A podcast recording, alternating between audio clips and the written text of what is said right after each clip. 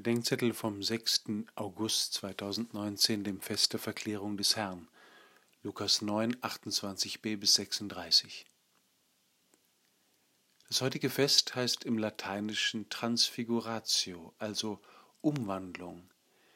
Drei Jünger erleben in der Abgeschiedenheit eine Veränderung Jesu. Es geht helles Licht von ihm aus. Er spricht mit Mose und Elia über sein Ende in Jerusalem – eine Wolke hüllt sie ein und eine Stimme sagt, das ist mein auserwählter Sohn, auf ihn sollt ihr hören. Im Deutschen nennen wir das Fest Verklärung. Mich wundert das immer ein wenig. Verklärung bedeutet doch normalerweise eine Idealisierung. Hier jedoch bedeutet Verklärung eine Veränderung, die nicht idealisiert, sondern im Gegenteil realisiert.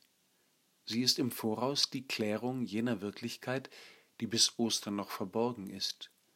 Der Mensch Jesus wird offenbart als Gott der Sohn, um den es dem Gesetz, daher Mose, und den Propheten, daher Elia, ging.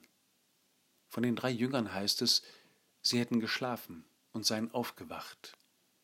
Es ist genau umgekehrt, als viele denken. Jesus erkennen heißt nicht träumen. Ihn erkennen heißt erwachen. Aus den unklaren Bildern der gefallenen Welt erwachen die Jünger und erkennen, Jesus ist der Christus, auf den hin das Gesetz gegeben wurde und von dem die Propheten gesprochen haben. Er ist es, in dem Gott unser Leben zur Gänze zu seinem macht, damit wir Anteil am Leben Gottes bekommen.